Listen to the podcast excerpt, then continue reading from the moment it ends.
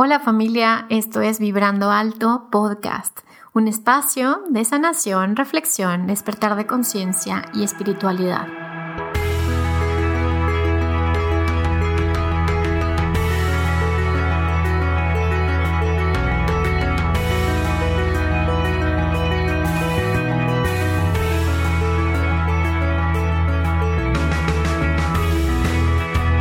Yo soy Verónica Fuentes y soy autora, sanadora, terapeuta, madre y un ser de luz que como tú vino a experimentar en este planeta Tierra.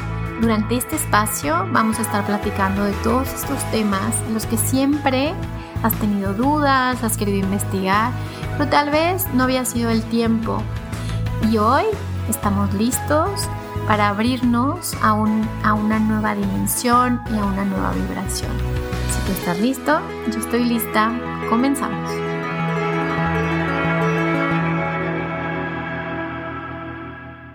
Hola, hola, ¿cómo están? Bienvenidos a un episodio más de Vibrando Alto Podcast. Como siempre, bueno, estoy feliz de tenerlos un día más, que estén escuchando, que estén aquí compartiendo conmigo. Y hoy tengo un invitado muy especial que tenía muchísimas ganas hace rato de entrevistar. Eh, y creo que, bueno, creo que es, es magia lo que hace Rubén y, y, además, bueno, lo que nos va a compartir hoy, porque yo platicaba con él hace ratito, le dije, yo siento que, que el emprendimiento es la salida de la Matrix, pero también siento que tiene sus trampas y también hay que saber hackear el sistema y sobre todo hay que saber hackear nuestro propio sistema interior, nuestra mente inconsciente. Y Rubén es de esas personas que, que, que saben perfecto cómo funciona la mente, que sabe perfecto cómo funciona nuestro, nuestro ego y esta parte que nos sabotea y creo que, que hoy nos va a ayudar a comprender un poquito más qué pasa en nuestra mente cuando queremos emprender, cuando queremos ser exitosos, cuando buscamos hacerlo diferente a nuestro sistema familiar, hacerlo diferente al colectivo, que eso es como algo muy interesante porque todo el sistema te empuja como a, quedarte igual. Y Rubén ha encontrado algunas herramientas para, bueno, vamos a ver qué podemos hacer diferente y vamos a aprender y adquirir sabiduría en el camino. ¿Cómo estás, Rubén? Bienvenido, gracias por estar aquí. Vero, súper emocionado, contento de poder hablar de estos temas desde una perspectiva pues distinta a la que normalmente platicamos y, listo para, para que empecemos a platicar.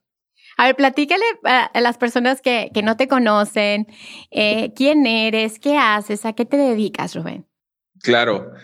Eh, profesionalmente tengo una empresa desde el 2016 que se llama Aprendamos Marketing, donde lo que hacemos es ayudar a las pequeñas y medianas empresas a que puedan garantizar su éxito e implementando las mejores estrategias de marketing digital. Eso llevamos ya desde el 2016 16 haciéndolo, tenemos alumnos en más de 15 países, tenemos distintos programas de capacitación, principalmente una certificación donde te llevamos paso a paso para crear tu plan de marketing. Y, bueno, eso, eso es una de las cosas que hago. Por otro lado, también tengo un podcast que se llama Emprendedor de Alto Impacto y a raíz de eso nació todo un movimiento que se llama Emprendedor de Alto Impacto, donde mi intención es justamente cambiar un poco la perspectiva que se tiene del emprendimiento y, entender o, o, compartir que el emprendimiento es algo mucho más integral, que no es solamente la cuestión de la riqueza vista desde, desde el dinero, que claro que no lo veo como algo malo, al contrario, eh, para nada estoy en, en, soy como de esas personas que satanizan el dinero o que lo ven como algo malo, pero creo que es algo mucho más allá que eso, ¿no? Que tiene que ver con desde tu mentalidad y tu psicología, tiene que ver con tus relaciones personales, tiene que ver con tu estado físico, con tu espiritualidad y por supuesto también con la riqueza, etcétera. Entonces, todo eso es dentro del podcast y, del movimiento Emprendedor de Alto Impacto. Y, y, eso de manera profesional. Soy esposo de Tania, mamá, mamá, papá de Mila. Es una bebé que acaba de nacer hace unos cuantos meses.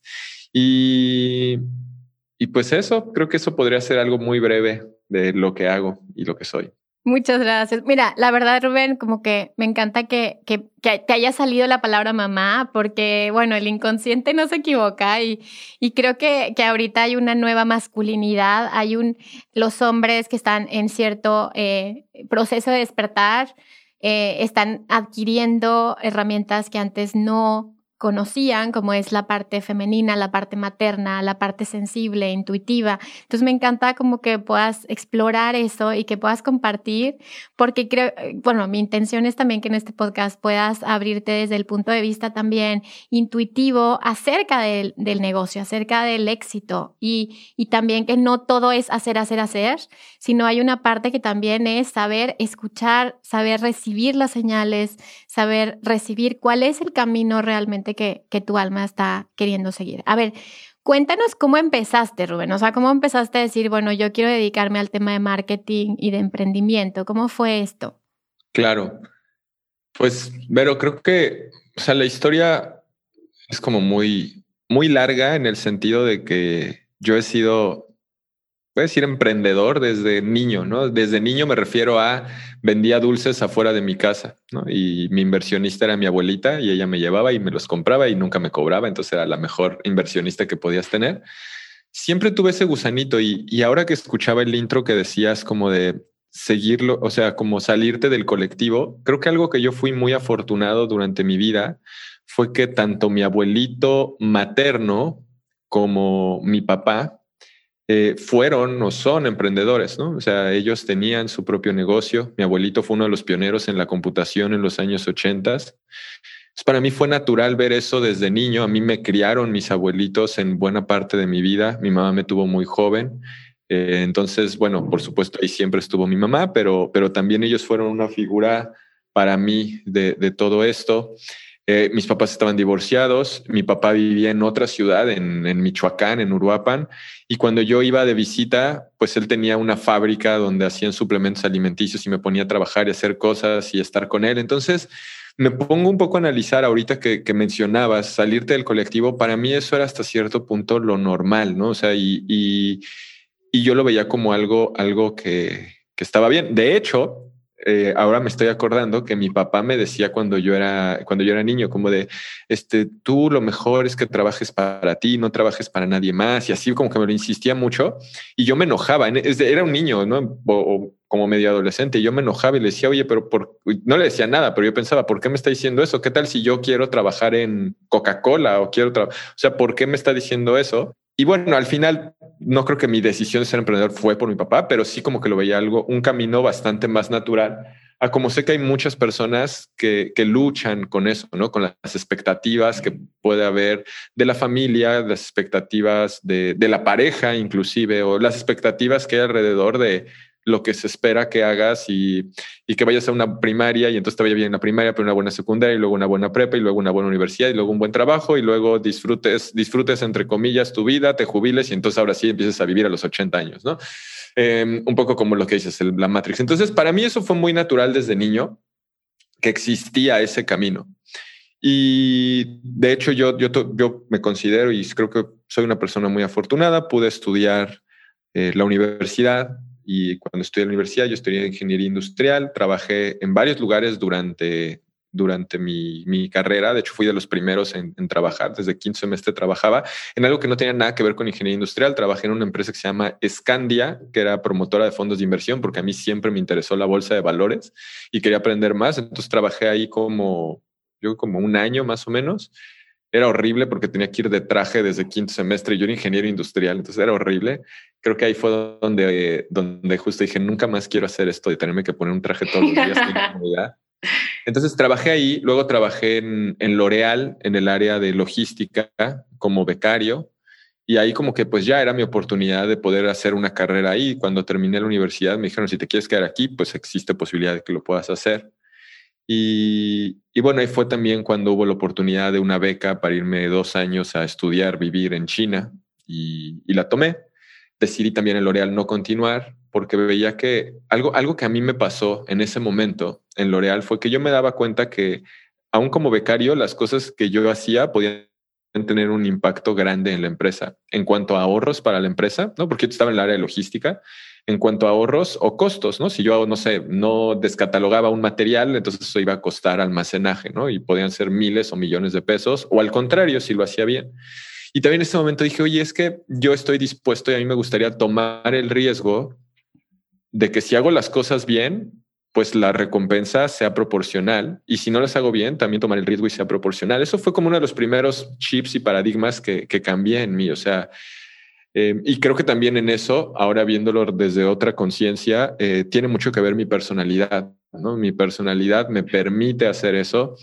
Eh, creo que la audiencia que está aquí pues sabe de qué hablo. O sea, soy un ocho, ¿no? Entonces los ochos nos gustan ese tipo de cosas. Sabes que yo también soy un ocho. Bueno, no, yo soy un ocho en numerología, soy ocho. Pero justo ahorita que te estoy, ah, okay, ahorita que te estoy viendo, eh, Rubén, y bueno, ustedes no lo están viendo, pero, pero Rubén, mueve los ojitos muy rápido y eso quisiera que tiene una mente muy rápida. Entonces, ¿cómo, cómo le haces? O sea, a ver, ¿cómo le haces para recibir toda la información que recibes? Porque la recibes, o sea, sabemos que tenemos antenitas en nuestra mente para captar.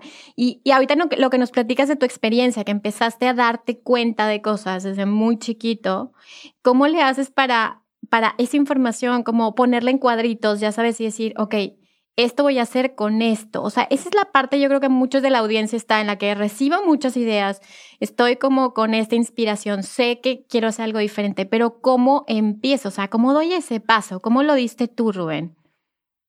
Sí, de hecho me acabo de dar cuenta que no contesté tu pregunta, platiqué toda una historia y no llegué a cómo empecé realmente, pero ahorita, ahorita iremos llegando hacia allá, este, para los que se quedaron así como en el pendiente. Pero eh, contestando la pregunta específica que me haces ahorita, Vero, algo que, que creo que me he dado cuenta en los últimos años o, o tal vez de manera intuitiva, ¿no? Un poco, es que tampoco necesitas saber absolutamente todo de todo. A lo que me refiero es en cómo, cómo yo agrupo esa información. Yo lo que me he dado cuenta es que a veces lo único que necesitas es un insight, una cosa clave de algo, y eso es suficiente para que puedas lograr el resultado que quieres en eso. Entonces, eh, creo que esto también, un poco para la audiencia y para mí mismo, ¿no? Es como, no necesitas las 100 mil horas de contenido, no necesitas eso. O sea, no es, no necesitas tomar notas de absolutamente todo porque el 99.9 se va a ir. Pero eso no significa que no te capacites, no significa que no te mantengas actualizado, pero lo que sí creo es que muchas veces es una cosa la que te da eso que necesitas. ¿no? Sea, por ejemplo, cuando hacemos los congresos, yo veo a la gente apuntando muchísimas cosas y toman notas y wow, todo esto está padrísimo, padrísimo, padrísimo. Y sí, qué bueno, qué padre, esa es la idea, pero a veces es una o dos cosas las, que necesitan para dar ese siguiente paso. Entonces, lo que yo hago es eso, organizar un poco toda esa información que llega a mi, a mi mente, a mi, a mi conciencia, a mi experiencia.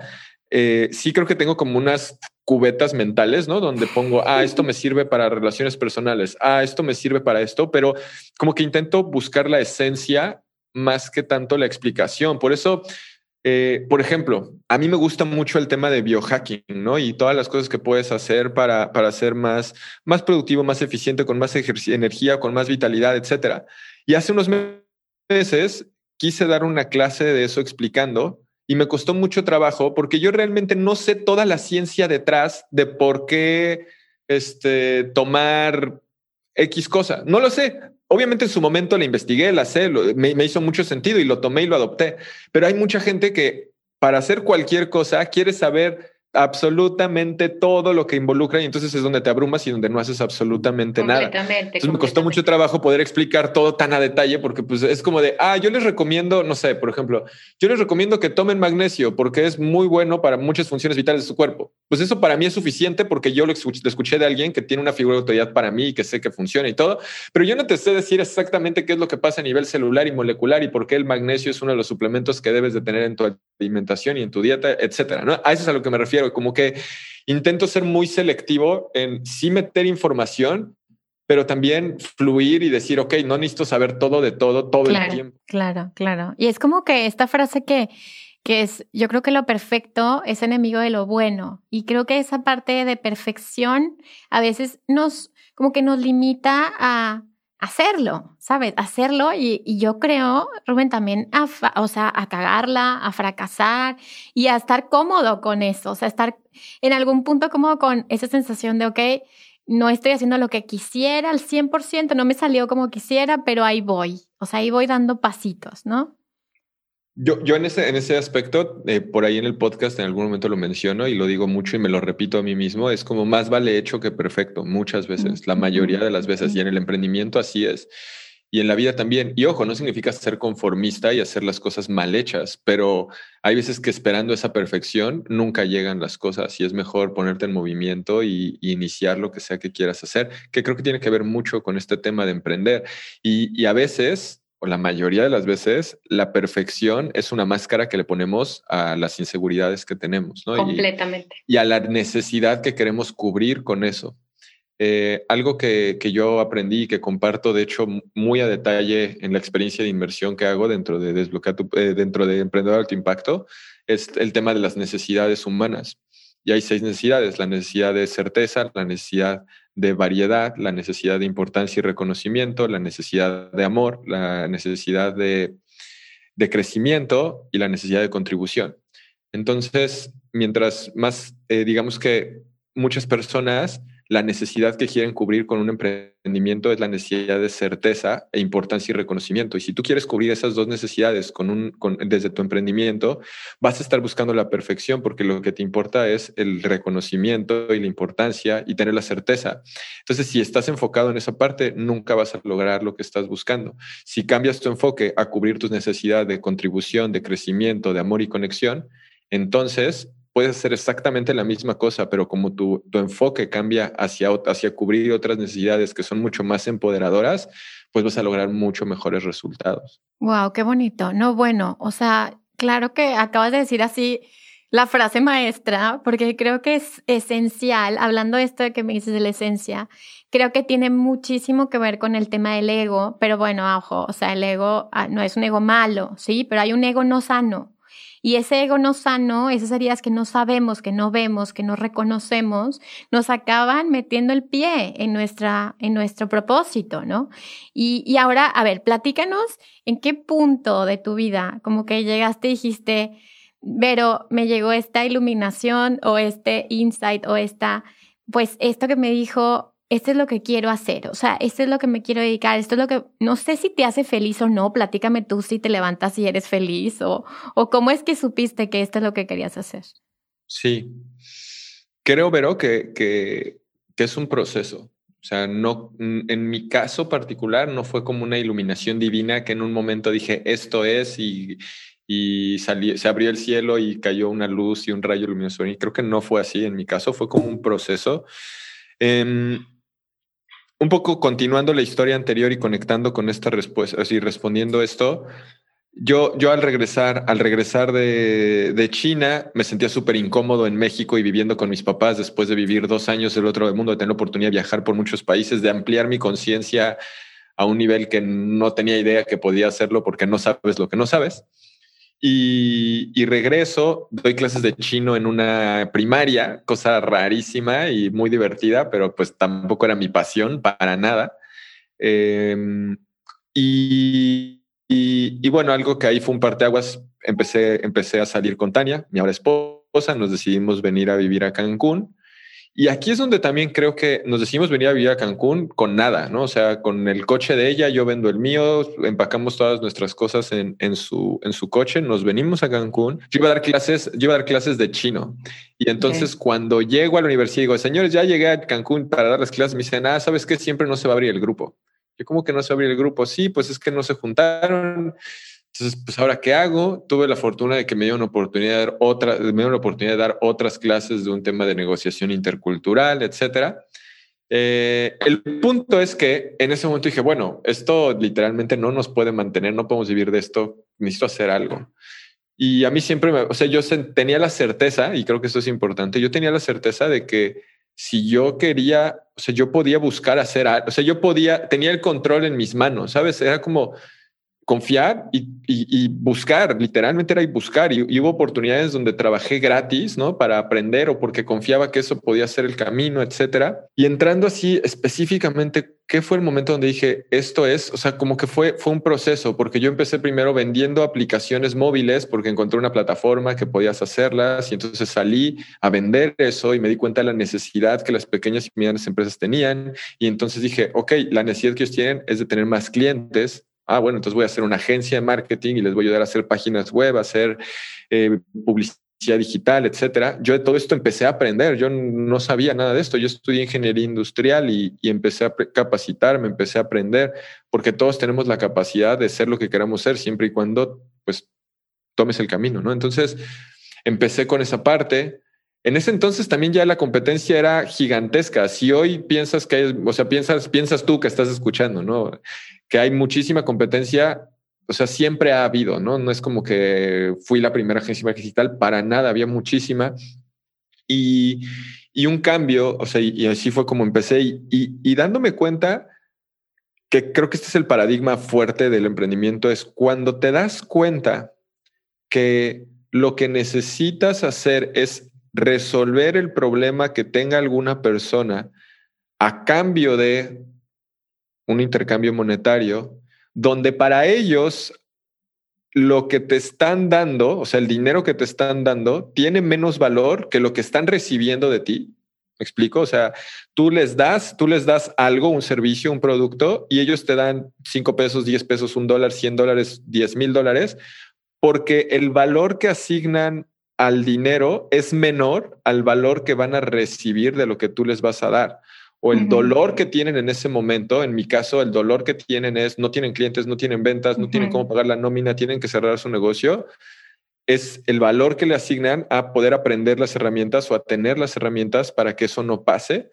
Ahí es donde está. Entonces, creo que si tú me dices, pero ¿cuál es ese switch interno que te diste cuenta y que dijiste, ya entendí cómo está? Es, darte cuenta de eso, de que si tú puedes encontrar algo que puedas resolver un problema que las personas tengan a través de un producto o servicio que, que tú puedas crear o puedas traer. No, no siempre se trata de, de, encontrar el hilo negro, pero de hacer eso, entonces puedes, puedes ver el emprendimiento desde una perspectiva mucho más enriquecedora, porque ya no se trata de un intercambio monetario, sino que se trata de servir y se trata de ayudar a las personas. Y ahí fue cuando yo me di cuenta, cuando me di cuenta con la agencia, que si yo le ayudaba a un agente de seguros a que él pudiera vender más, entonces gracias a eso se podía llevar a su familia de vacaciones a Disney, gracias a eso podían cambiar de coche. Y dije, wow, esto está muy cool, puedo hacer cosas que además de que yo dinero, porque eso no está mal, también le sirvan a la gente. Y, y, ya después empecé a aprender marketing un poco desde la necesidad de, hay más gente a la que me gustaría poder ayudar dándoles el servicio. Y fue cuando dije, ok, ¿qué pasa si en vez de eso, lo que hoy yo hago como un servicio, lo empaqueto como un producto y les enseño a hacerlo?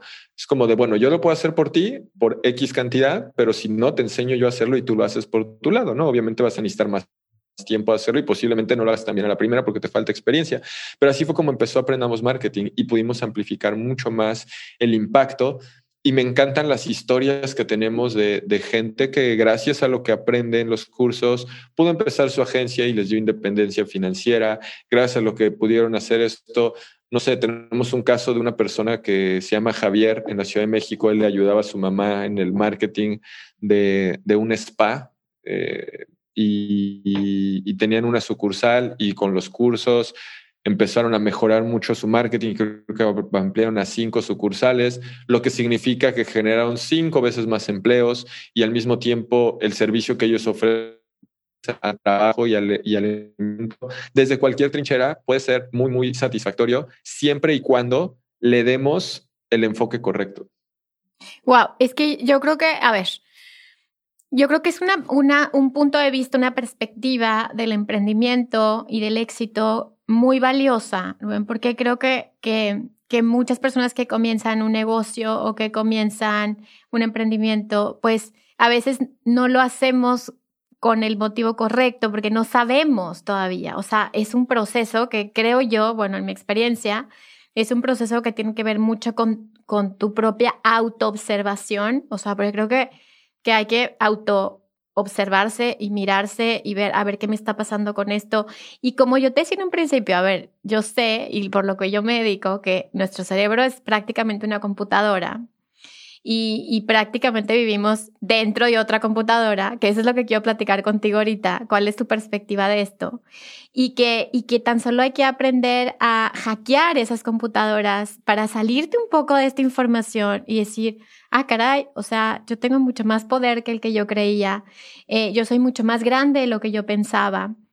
Pero ahora, platicando de esto a nivel energético, sé que, que, a ver, sé que tú sigues a Tony Robbins, sé que tú vas a sus conferencias y yo soy súper fan de Tony Robbins, porque creo que es un hombre que a través de sus heridas se pudo transformar en alguien que pudo hacer algo diferente en la humanidad a través de, tocar el dolor, que eso es algo muy valiente. Y creo que el emprendimiento no es algo que está separado de, del alma, del corazón, sino que refleja nuestras heridas, ¿no? Entonces, Rubén, ¿cuál ha sido tu experiencia primero? Porque son varias preguntas. Primero, ¿cuál ha sido tu experiencia en cuanto a que los emprendedores tienen heridas que están proyectando hacia afuera y que están, se meten en estos loops o estos bloqueos porque no está sano algo y punto número dos, eh, ¿cómo fue que tú llegaste con Tony Robbins y, cómo ha sido, o sea, él a lo mejor un mentor o a lo mejor eh, alguien a quien le has aprendido algo? Y quien no lo conoce, platícalo también quién es. Ay, este, pero mira, creo que el tema de, de las heridas, o sea, todo el mundo mm, tenemos alguna herida, ¿no? Todos tenemos heridas primarias, nos hayan hecho lo que nos hayan hecho nuestros papás o no nos hayan hecho, ¿no? Eso también es algo que yo ya he hablado con mi esposa y ya aprendimos a entender y a soltar, que hagamos lo que hagamos, todos tenemos heridas primarias porque eso forma nuestra personalidad y forman muchas cosas que no es el tema de la conversación y seguramente tu audiencia sabe de lo que estamos hablando, no es necesario profundizar y entonces, bueno. Eh, entonces, esto que acabas de decir me parece bien interesante porque yo nunca lo había pensado como tal de reflejamos esas heridas en nuestro emprendimiento, pero sin duda alguna. Y no tiene nada de malo si eres consciente de ello y le das el enfoque correcto. O sea, por ejemplo, y, me abro completamente, yo, una de mis, de mis heridas o de mis necesidades es la necesidad de atención, porque ya te platiqué un poquito de mi historia, pero mi mamá estaba en, o sea, estaba muy joven, ella iba a la universidad. Después mi mamá se, se volvió a casar, como a los cinco años yo tenía, y entonces este, pues se casa y, y resulta que el señor con el que se casó tenía dos hijos y vinieron a vivir con nosotros. Y claro, o sea, yo estaba primero compartía mi mamá con, con, con mi padrastro, con mi papá, porque yo le digo papá, y, después con otros hermanastros que llegaron de la nada. Entonces, por supuesto que yo como niño tenía una necesidad de atención. Y mi manera como niño de hacerlo fue siendo un buen niño dentro de lo que podía ser para mí ser un buen niño. Y, y, eso, esa fue una, una de las formas. ¿no? Entonces, obviamente esa necesidad de atención se puede ver reflejada tal vez en aprendamos marketing, ¿no? Y es como de, hey, mira, mírame, mírame, mírame, ve qué bueno soy, ve qué bueno soy, mírame, mírame, mírame. Yo estoy consciente de eso. Hoy estoy consciente de eso. Y hoy yo no lo hago desde una necesidad de atención. La verdad es que no, para mí, para mí no es una necesidad de atención. Posiblemente eso fue lo que inició, ¿no? Ese fue mi motor en algún momento. Por eso digo, creo que no está mal, pero hoy estoy consciente y hoy si la gente no me mira, no me importa, ¿sabes? Porque no es mi objetivo y no es como que eso defina mi estado emocional, eh, si la gente me mira o no me mira, si tengo su atención o no la tengo. Entonces, definitivamente el trabajo personal es lo más importante que tiene que hacer cualquier emprendedor. Yo tardé mucho tiempo en darme cuenta de esto, Vero. Eh, yo era de las personas que creían que todo lo que tenía que ver con desarrollo personal no era más que porras, ¿no? De tú puedes y casi casi el club de los optimistas y, cosas así, que, también creo que existe mucha charlatanería alrededor de eso, sin duda alguna, pero, pero por eso, o sea, ahí, que, ahí mal yo, por haber mucha charlatanería eh, alrededor de eso, yo no me di la oportunidad de realmente trabajar en eso. Entonces, y aquí te uno con, la parte de Tony Robbins. Tony Robbins dice algo que, yo creo completamente, que es que la restricción de cualquier negocio siempre es el líder y, y el, y el 80% de las veces el problema se trata de la mentalidad o psicología del líder y solo el 20% se trata de tácticas o estrategias, ¿no? Cuando digo táctica, estrategia, estamos hablando de Facebook Ads, de hacer la página de Internet, de este, cómo hacer la parte de recursos humanos, esas cosas que son operativas. Claro. Entonces, yo mucho tiempo, Vero, eh, estuve enfocado 100% en capacitarme en eso, ¿no? Y, iba, y, y, cuando se acabe el COVID, lo voy a seguir haciendo, pero yendo dos, tres veces al año a diferentes cursos de marketing, de ventas, de cosas relacionadas con el negocio en sí. Pero nunca me había puesto a trabajar en mí mismo porque no le veía la necesidad. Yo decía, bueno, si yo hago el anuncio perfecto en Facebook, pues eso es suficiente, ¿no? Pero cuando me empiezo a dar cuenta que justamente por más que yo siga ahí, siga ahí, estoy en un loop infinito, que es lo que hablabas, estoy en un loop y es como de, ¿por qué si estoy haciendo otras cosas sigo teniendo los mismos resultados? ¿Y por qué me siento más estresado? ¿Por qué, o sea, por qué no está pasando lo que yo quisiera que pasara? Y ahí es donde decidí hacer las cosas diferentes, ¿no? Y entonces... Eh, lo que decidí hacer en ese momento, yo desde hace más de dos, tres años tenía ganas de ir a un evento de Tony Robbins. No tenía ni idea de, de, como todo el ecosistema que había, los diferentes eventos, etcétera. Y tenía ganas porque yo justamente vi el documental que tiene Netflix. Si alguien no tiene idea quién es Tony Robbins, vean el documental que está en Netflix. Se llama I'm Not Your Guru.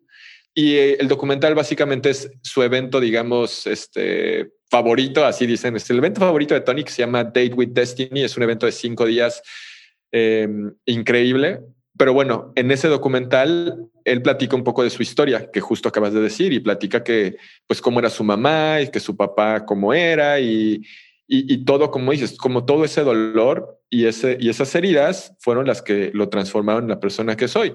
Y él algo que dice es, este, eh, eh, o sea, este Tony Robbins que tú ves, yo, eh, I made this motherfucker, eso dice, él, dice, y, es cierto, y el Rubén Gallardo que hoy ven, yo lo hice y yo lo construí, y es el Rubén Gallardo que yo decido que sea.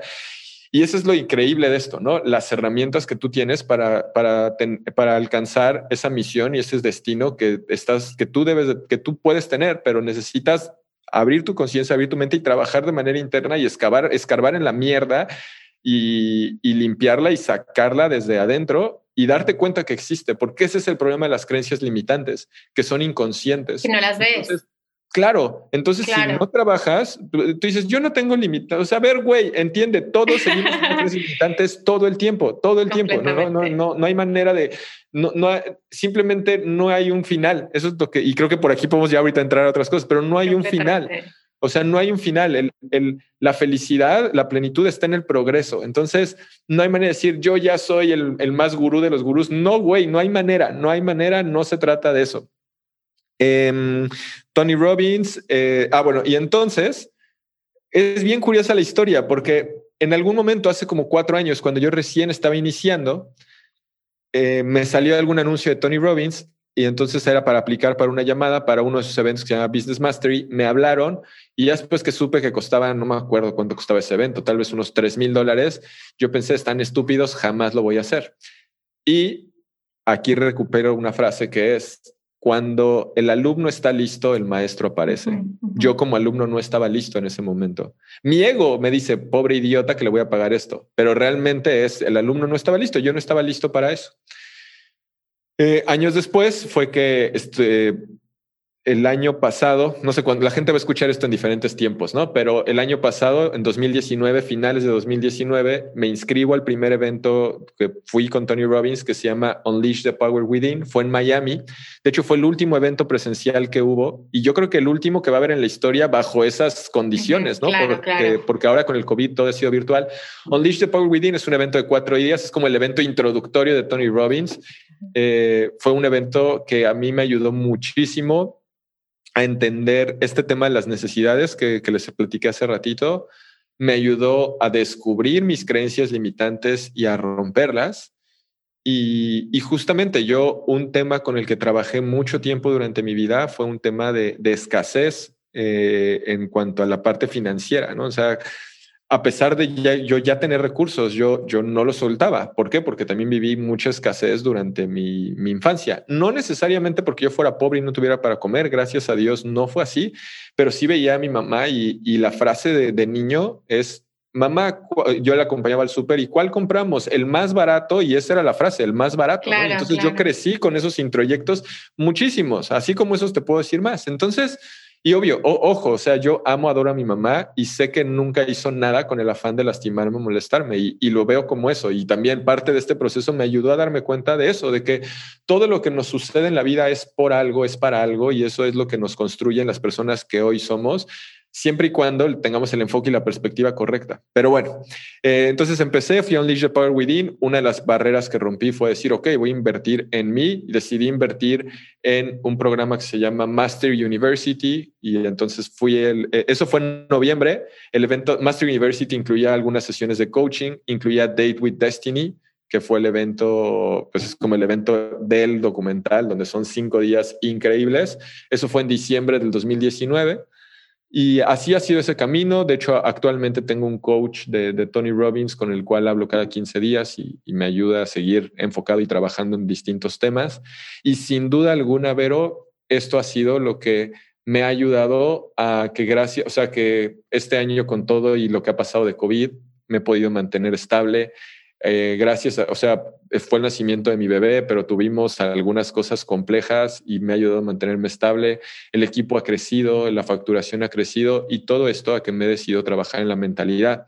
Tan es así que yo fue lo que decidí hacer fue, eh, fue que creé esto que platicé hace rato, la experiencia de inmersión que en dos días se llama Desbloquea tu potencial emprendedor y lo que hago es que en dos días te comparto día uno lo que yo aprendí de mentalidad, día dos lo que aprendí para alcanzar tus objetivos y crear esas metas, porque estoy convencido de que eso es lo más importante. O sea, claro que necesitas las herramientas, claro que necesitas aprender marketing digital, saber hacer Facebook Ads, o sea, claro que necesitas, y digo Facebook Ads, lo repito y lo repito porque es como lo que toda mi audiencia siempre quiere, ¿no? Pero pero de nada te va a servir eso si no tienes el trabajo personal necesario para poderlo disfrutar y para que realmente te sientas pleno, porque el dinero lo puedes lograr, o sea, eso no es, no es, digamos que no es problema. Y lo digo desde una parte con mucho respeto, porque sé que hay para gente que escuche y diga, güey, qué estúpido está diciendo este niño, ¿no? Este, como que no, es, no, no significa que no es problema, pero el, el dinero se puede conseguir, pero lograr esa felicidad y plenitud durante la generación es donde creo que está el verdadero reto y donde no se habla mucho al respecto. Ahora te voy a platicar, eh, bueno, ustedes saben que yo soy consteladora, no sé si Rubén sepa, pero bueno, soy consteladora familiar y, y tuve, pues tuve un entrenamiento de muchos años en constelaciones y ahí fue cuando me cambió muchísimo la perspectiva del dinero, porque en constelaciones, bueno, los que no saben, escuchan el episodio anterior que hablo de constelaciones, pero bueno, haz de cuenta que lo que se hace es como una especie de teoría de juegos y, se hace un grupo y cada quien elige un representante y elige representantes para, en un caso, imagínense que queremos hablar de un negocio, ponemos el representante del negocio, ponemos el representante del dinero. Y, y a mí me cambió la perspectiva, les voy a decir por qué. Porque al mirar esta teoría de juegos, entre comillas, eh, te das cuenta que el negocio, punto número uno, tiene alma y punto número dos, el dinero se acerca a la persona que lo quiere. Y que la persona que persigue el dinero, el dinero corre. O sea, yo, yo cada vez que veía constelaciones y me moría de risa porque decía, qué impresión, que el dinero se sentía cómodo con aquella persona que lo iba a honrar, porque ahora que habla Rubén de, este, de ese tema del dinero y que dice, bueno, no es importante, pero sí es importante, pero ya sabes, como estas ideas que podrían ser paradójicas, pero que al final, bueno, pues somos seres multidimensionales y entonces en un nivel, pues obviamente no, pero otro nivel sí. Y cómo aprender a vivir en estos dos niveles o en estos tres niveles o en estos siete niveles eh, y, darnos cuenta que, ok, el dinero es una extensión de nosotros mismos. Sin embargo, a nivel 3D o a nivel eh, como conocemos la materia, el dinero es el resultado de muchos seres que han inclusive dado la vida por ellos. O sea, un billete tiene a veces sangre, en el sentido de que hay gente que ha tenido que pagar precios muy altos por el dinero a nivel 3D, ¿no? Claro que a nivel 4D, o sea, a nivel emociones, a nivel 5D, a nivel conciencia, pues es diferente, pero aquí lo que yo me he dado cuenta es cuando tú estás en un estado de conciencia diferente, el alma del negocio se siente cómodo de estar a tu lado. Cuando tu estado de conciencia está en la carencia o está muchas veces en, en, cosas no resueltas a nivel ancestral, porque porque el dinero muchas veces tiene que ver con, entre comillas también, maldiciones sistémicas que no se han resuelto, o sea, injusticias sistémicas que no se han resuelto, y el dinero se comporta de una manera energética, que ese es, bueno, lo que quería, o sea, ahora sí, el punto que quiero abrir contigo, ese tema de energía, Rubén, porque para mí, bueno, el dinero, ahí fue cuando dije, eso es energía. Y entonces los negocios son energía, y entonces mi negocio va a prosperar si yo estoy bien. Y, y, en la medida en la que yo pueda ampliar mi conciencia, entonces las personas van a tener resonancia mórfica conmigo, porque se van a sentir cómodos con mi energía. Y el dinero, como esta energía que está vinculada con la madre además, esta energía de madre, pues obviamente también se va a sentir atraída hacia aquellos que estén conectados con la vida, no con la muerte. Entonces, a ver, platícame ahora tú, Rubén, ya les platiqué todo el choro, pero ¿cuál es tu perspectiva energética acerca de, del emprendimiento, acerca del, dinero? Y, y, cuál es tu experiencia también de ti mismo. O sea, que dices, pero yo me he dado cuenta a nivel energético que, que yo simplemente estoy en una experiencia, como te platicaba hace rato, holográfica, que estoy viviendo como una película. Y ya sé que son tres preguntas complejas y quiero un poco ir cerrando este, esta sesión con esos tres temas. Y porque sé, Rubén, que tienes, seguramente tienes muchas cosas interesantes que platicarnos. Claro, pero a ver, la primera la primera pregunta fue a nivel energético, emprendimiento. Exacto. Mi creencia alrededor de esto, sin duda alguna, es que todo es energía, ¿no? O sea, si hablamos a niveles cuánticos, todo es energía, lo cual es bastante difícil de entender de manera consciente, ¿no? Que las cosas que están duras realmente no están duras y hay más aire entre ellas que eso. Pero bueno, entonces yo estoy consciente y convencido de eso, ¿no? O sea, eso es una realidad absoluta. Yo creo que todo es energía. Por lo tanto, aquí aplica exactamente igual. Yo algo que enseño a mis alumnos y que yo mismo predico y hago es eh, la parte de primero aportar valor. Cuando digo primero aportar valor, me refiero primero a ayudar a la gente, primero servir a la gente. Energéticamente lo que estás haciendo es, es cargar sus baterías, ¿sabes? Este, es darles esa energía que ellos necesitan, para lo que sea que la necesiten. Y si tú después quieres dinero, pues el dinero también es energía, entonces necesitan tener esa batería cargada para poderte regresar energía en forma de dinero o en forma de muchas otras cosas que también te llenan. Claro. Por ejemplo, por ejemplo, a mí me puede regresar lo que yo hago con mi podcast en un mensaje que me diga, Rubén, muchas gracias por esto, porque me ha ayudado a esto, esto y esto. Y eso energéticamente a mí me carga, ¿no? Y, y, y justamente creo que eso es cuando encuentras algo que te gusta, algo que te llena, al momento de hacerlo, en vez de gastar energía, te sientes con más energía.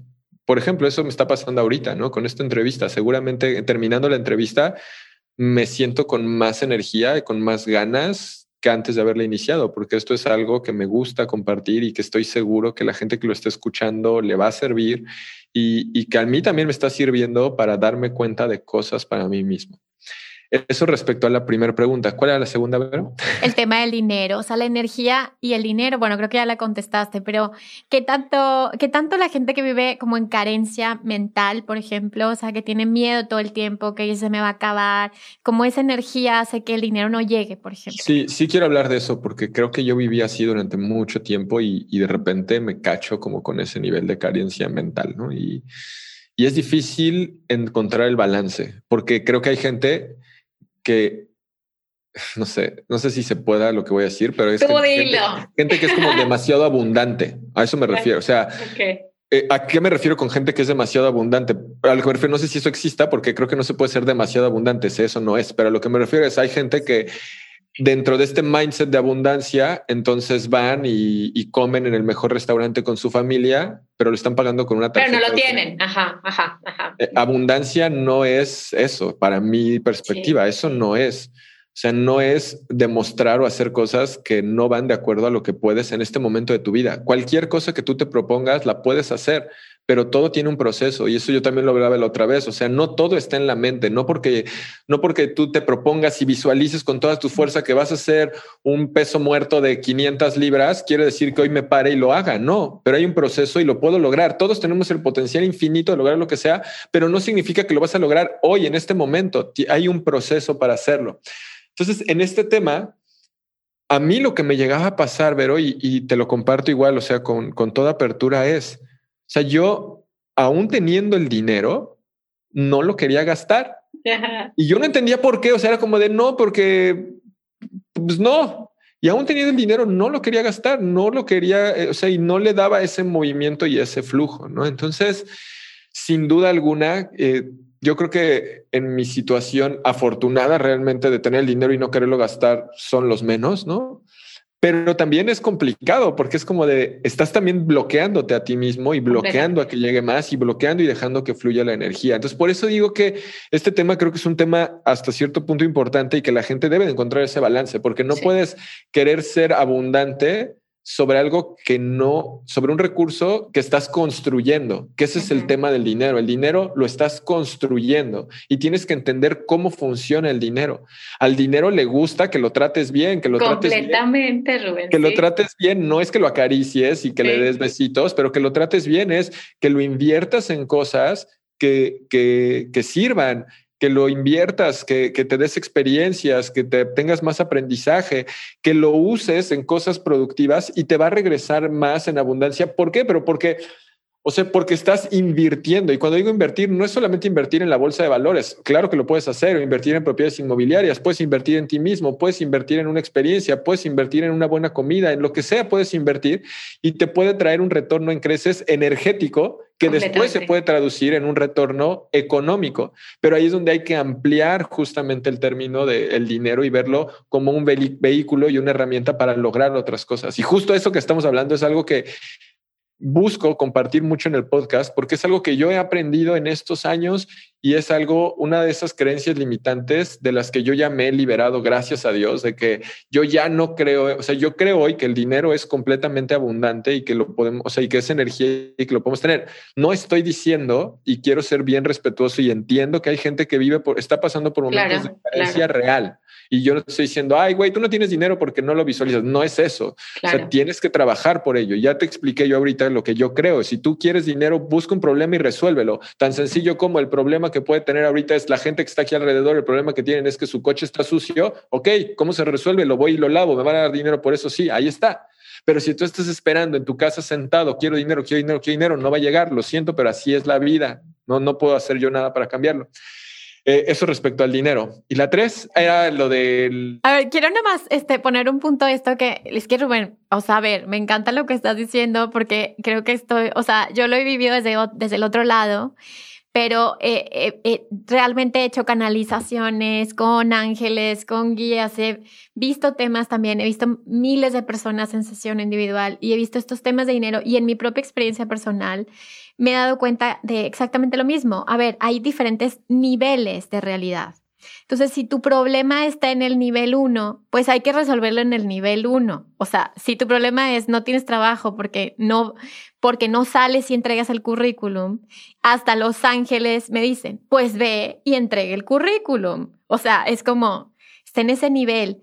Ahora, ¿cómo, cómo los seres humanos, y ahorita vamos a platicar cómo ha sido tu experiencia espiritual, podemos ser multidimensionales y podemos explorarnos en todas estas dimensiones, física, mental, espiritual, del alma, inclusive de vías paralelas, cómo podemos experimentarnos de una manera equilibrada, en un balance, en donde todos nuestros cuerpos, como yo les digo, puedan estar en este balance. Y creo que el dinero es parte muy importante porque tiene que ver con este equilibrio universal de dar y tomar, de dar y tomar. Lo, que hacen las células, ¿no? Las células se alimentan y reciben nutrientes y luego desechan, ¿no? Y sacan esta energía también para darla a otros órganos. Y entonces creo que esta parte de dar y tomar eh, a nivel financiero o económico tiene que ver también con esa parte de madurez que vamos teniendo de he tomado tanto que ahora es tiempo de dar y sé que el universo me va a volver a dar o recargar para que siga dando, ¿no? Este balance entre dar y tomar, dar y tomar. Y yo estoy segura que, que el, dinero es parte de, nuestra, de nuestros temas como seres humanos, o sea, de, de trascender estos temas como seres humanos. Ahora, platícanos de tu parte o de tus prácticas espirituales o de lo que te has dado cuenta a nivel espiritual. Y de como, a ver, yo, Rubén, eh, empecé creyendo en esto, en un dios o en una religión y de repente me fui evolucionando. Cuéntanos, Rubén. Sí. Bueno, yo, yo crecí y fui criado católico como la mayoría de la gente en México, ¿no? Y fui a escuelas católicas y, y así es. Mi familia es muy religiosa, ¿no? O sea, mi, mi mamá, mi, mi, abuelita son personas eh, religiosas católicas. Creo que para mí el despertar de conciencia espiritual vino al momento en el que yo me fui a China y me doy cuenta de que tu religión está basada en tu geografía, ¿no? En que si yo hubiera nacido en China, mis creencias religiosas serían otras, y si hubiera nacido en India, serían otras, y si hubiera nacido en Medio Oriente, serían otras, y si hubiera nacido en Israel, serían otras, y así nos vamos por todo el mundo. Creo que el momento en el que yo me doy cuenta de eso, dije, bueno, ok, pero entonces, ¿qué? ¿No? O sea, ¿qué hay? ¿Qué, ¿Por qué estamos aquí? Obviamente, yo creo, yo creo que, que las religiones, yo no tengo nada en contra de la religión, de hecho creo que es una excelente herramienta como seres humanos para tener certeza, ¿no? Para sentir, para, para, para cumplir con esas necesidades de certeza y reconocimiento, de certeza, de amor y conexión, de contribución, etcétera. Pero, pero yo, yo no encontraba en, en, la religión católica, que fue la que yo, la que a mí me enseñaron, la que a mí me bautizaron, eh, no sé, como esa profundidad respecto a mi creencia de, de, la existencia misma y del universo y de todo. Entonces, yo creo que eso vino a raíz de, de, de, de, mi, de viajar, ¿no? Y de darme cuenta que tu religión está basada en gran medida por tu geografía. Y, y entonces lo que yo decidí fue pues aceptar que claro, existe un Dios o una energía o existe algo superior a nosotros y que por eso estamos en este mundo. Y yo sí creo que, que todas las personas tenemos una misión en este mundo. Así creo. Y lo creo porque yo he llegado a conectar y a saber cuál es mi misión, ¿no? Y yo sé que mi misión es inspirar a las personas para que puedan servir con sus dones. O sea, yo lo sé, yo, yo sé que esa es mi misión y lo descubrí en gran medida gracias al proceso con Tony Robbins. O sea, yo, y no porque Tony haya llegado y me haya hecho en el hombro, oye Rubén, tu misión. No, yo lo descubrí, yo me di cuenta que esa era mi misión.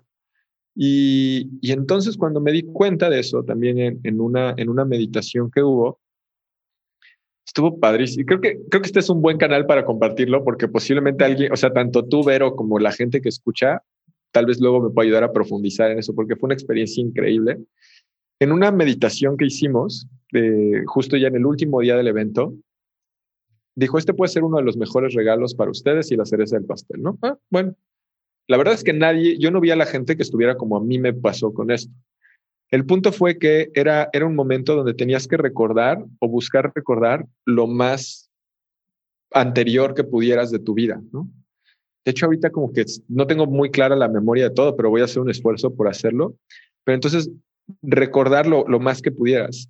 Y yo recordé un momento cuando estaba en los brazos de mi mamá, ¿no? De bebé, o sea, y, entonces veía a mi papá al lado y sentía la presencia de mis abuelitos paternos, maternos, y que me estaban viendo, etcétera. Y ya, ¿no? Y en eso dice, a ver, intenta ver si puedes acordarte de algo antes de eso, ¿no? Evidentemente mi mente consciente fue como de, güey, no hay más. Y hice, y hice, o sea, hice un esfuerzo por conectar conmigo y con mi esencia y con mi espíritu y con mi alma y con lo que fuera a pasar, ¿no? O sea, sin ninguna expectativa, ninguna expectativa. Y entonces lo siguiente que pasó fue que me acordé de mí en la panza de mi mamá y podía sentir, o sea, podía ver como, pues no sé, como a través de su piel hacia afuera, podía sentirla, la sentía, el amor que sentía por mí, sentía lo que estaba en ese momento, ella también, también sentía su angustia como una niña de 20 años con unos papás extremadamente religiosos, podía percibir eso y, y entonces también ese momento como que me ayudó mucho a entender y un poco por todo lo que mi mamá había pasado en su momento y, y todo. Y en eso dice, bueno, ve si te puedes acordar de algo anterior a eso. O sea, mi mente consciente dijo, ya no hay más, ¿no? Y igual, cero expectativas, todo. Y lo siguiente que me fui hacia atrás, vi que era yo una luz, una luz, una luz azul. Me acuerdo perfecto el color, era una luz azul. Y, y cómo esa luz azul, mi espíritu, mi alma, decidió estar en mi cuerpo y en ese momento hizo clic toda mi vida y dije, ya entendí por qué estoy aquí, ya entendí por qué mi mamá es mi mamá, ya entendí por qué mi papá es mi papá, ya entendí por qué están mis abuelitos aquí. Y fue increíble porque el año antepasado, una de las pérdidas, yo tuve una pérdida súper fuerte cuando se murió mi abuelito, para mí fue mi figura paterna. Y en ese momento entendí a él y él lo vi como una energía morada dije, wow, es que mi abuelito, su misión en la vida era amar incondicionalmente. Y ese amor incondicional fue el que yo tuve y el que a mí me ayudó a sanar muchas heridas y a poder ser lo que hoy soy. Y, y entonces me di cuenta que era esa energía azul y que yo estaba aquí porque yo había decidido llegar a, y materializarme a través de este cuerpo para cumplir esta misión que te digo, de poder inspirar a las personas a servir con sus dones. Y como que te digo, ahí hizo mucho clic todo. Y eso pues, o sea, puede definir un poco mi, mi, mi perspectiva de la espiritualidad. Sin duda alguna, yo estoy convencido de que todas las personas estamos aquí por algo. El haber conectado con eso de mi historia, el día de hoy como papá, no sabes, o sea, yo veo a mi hija y a Mila y, y la amo con todo mi corazón y, y, le digo, mi amor, yo sé que tú nos escogiste a nosotros y yo voy a hacer lo que esté en mis manos para, para que crezcas y nutrirte y ayudarte en que puedas lograr eso que puede hacer, que ni siquiera sabes ahorita y en algún momento lo vas a descubrir. No sé, pero, pero esa parte es lo que yo creo a nivel espiritual. Y ya en un tema menos, menos este, sensible, como el que estamos hablando ahorita, también he llegado a pensar que esto es como un poco, sí, una simulación, o como un videojuego, como un, sí, hasta como un videojuego, ¿sabes? Y entonces llegan las cosas y, y, sí lo he llegado a pensar. Digamos que no he entrado mucho, profundizado mucho más en este tema, pero sí es algo que de repente llego a pensar, llego a sentir. Y, bueno, creo que eso sí una de las experiencias espirituales más profundas o la más profunda que he tenido en mi vida y fue, o sea, fue, fue algo que no tenía ni idea, o sea, que podía pasarme, que yo tenía cero expectativas al respecto y que algo que me gustó o algo que hice en ese momento fue darme cuenta de lo que estaba sintiendo y cómo, o sea, como con la intención de volver a llegar ahí. No lo he hecho, no he, no he, vuelto a poder estar o, o, ni siquiera lo he intentado como volver a estar en ese estado. Ahorita que te lo estaba platicando, creo que reconecté un poco con ese momento, pero, pero sí como que algo que hice fue dejar ese, ese como timestamp de, ah, puedes venir aquí cuando necesites cosas, ¿sabes? Eh, pues, y creo sí, que es lo que verdad. mucha gente hace a través de psicodélicos, ayahuasca, etcétera, ¿no? Que eso nunca lo he hecho y que, y que no tengo ningún, nada en contra, que posiblemente en algún momento lo explore, pero sé que eso es lo que la gente que no sé, no es como que lo haga cada semana, lo que buscan es encontrar esos, esos, esas anclas para después poder acceder de manera pues mucho más fácil a esos niveles de conciencia y fue una experiencia increíble, increíble que nunca había compartido públicamente. Ay, Rubén, pues la verdad, gracias porque quiero decirte que realmente estás cumpliendo con tu misión, realmente eres una inspiración.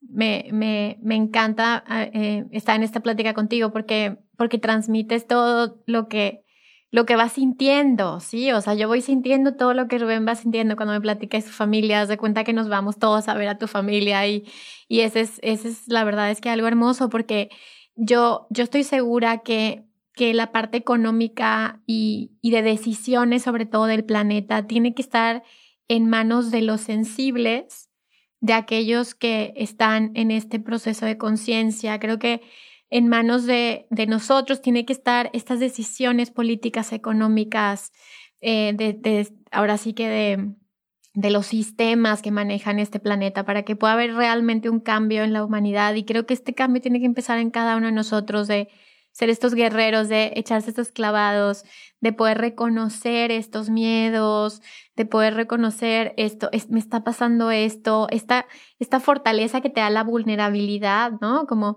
es fácil como que decir, bueno, allá están ustedes y yo estoy acá y estoy en esta barrera en donde no me, no me muestro, ¿no? Y creo que el podcast, bueno, eh, me parece que a Rubén y a mí como que nos ha hecho vulnerables y, y, esto es un regalo, o sea, para mí es un regalo el, el poder tocar esta vulnerabilidad, el poder acompañar a otros en su propia vulnerabilidad y este reconocimiento, ¿no? Como dice Ramdas, nos estamos acompañando todos de regreso a casa.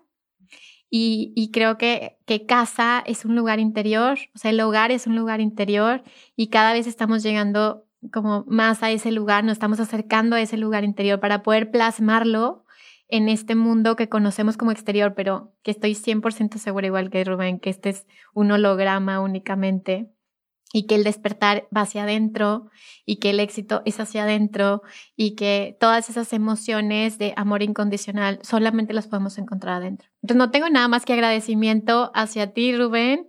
Realmente eres una inspiración. Eh, ¿Quieres compartir algo para irte? Platícales, por favor, qué estás haciendo y dónde te pueden encontrar también, Rubén. Claro, Vero. muchas gracias a ti por la entrevista. Para mí también, sin duda, fue un regalo volver a conectar con todo esto creo que eso es también algo que me ha ayudado a mí mucho, mi esposa, en poder reconectar con mi sensibilidad. A mí, o sea, yo era una de las personas que más evadía la tristeza, el enojo, la angustia, igual por mi, por mi experiencia de vida. Y hoy entiendo que son emociones sanas y que, y que tienen sus, y que están bien, ¿no? Entonces, eso es algo extra que quiero decir, que, que le debo muchísimo agradecimiento a mi esposa Tania en, en la persona que me he convertido hoy eh, respecto a la plática, me encantó lo que platicamos. Espero que, a la gente le sirva, le ayude. Gracias por lo que me dices, Vero, de, de que, bueno, a través de esto también estoy cumpliendo mi misión. Gracias. Y, y bueno, respecto a qué estoy haciendo, pues la gente que quiera aprender de marketing digital, sin duda alguna pueden ser parte de nuestra certificación, donde les ayudamos paso a paso a crear su plan de marketing digital. Todo eso pueden verlo en aprendamosmarketing.com, en YouTube, Aprendamos Marketing, en Instagram, Aprendamos Marketing, en Facebook, Aprendamos Marketing. Em, respecto a la gente que quiera pues ser parte de todo este movimiento Emprendedor de Alto Impacto, está mi podcast que se llama Emprendedor de Alto Impacto, tanto en Spotify, en Apple Podcast, en cualquier lado. Donde estén escuchando este, también va a estar el mío, así que lo pueden escuchar.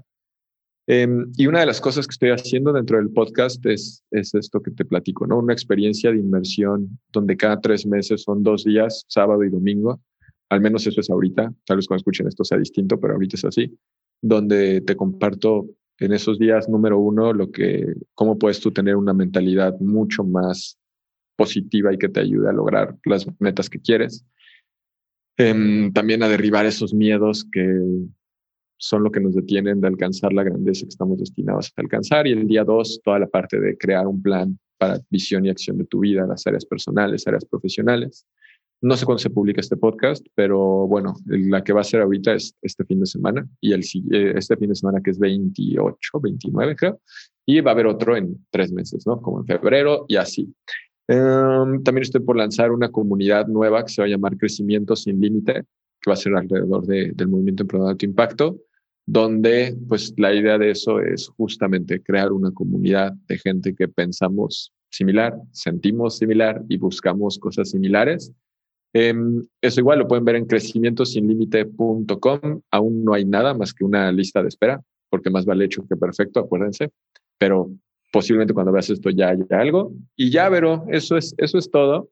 Ese, eso es como todo. Y, y, digo, ya sabes que en nuestros Instagrams, o sea, tanto el tuyo como el mío y así, se pueden enterar de toda nuestra vida y todo lo que hacemos o dejamos de hacer. Y, y ahí me pueden seguir, Rubén Gallardo, así como se escucha. Ay, gracias, Rubén. Bueno, gracias a todos ustedes. Como, como última idea, quiero decirles, pues chingue su madre la Matrix, este, vamos a hackearla. eh, vamos a, a, hackear esos programas y esos, esas creencias que nos mantienen como esclavos de un sistema que, que no te permite crecer. Y más bien vamos a darle la vuelta a convertirnos en estos seres dioses que, que, reconocen que cada obstáculo se, no lo hemos puesto nosotros mismos para darnos cuenta de lo que realmente somos, ¿no? Entonces, que ojalá que estas herramientas eh, les ayuden a, cuestionarse los programas dentro de los que están y que adentro del programa, adentro del videojuego es, muy raro poder cambiarlo, pero cuando te sales del videojuego y lo ves desde el jugador, entonces ahí es cuando puedes empezar a tomar decisiones desde el libre albedrío, desde tu, propio poder. Entonces sálganse un poquito de la historia, véanla desde fuera, mírense como, este jugador que puede elegir dentro del juego. Entonces, pues gracias por estar aquí. Gracias, Rubén. Ya te quito tiempo porque seguro estás lleno de cosas y, y tu bebé sobre todo. Gracias por quedarse hasta el final a todos y ya saben, nos seguimos escuchando el siguiente miércoles. Gracias. Bye bye.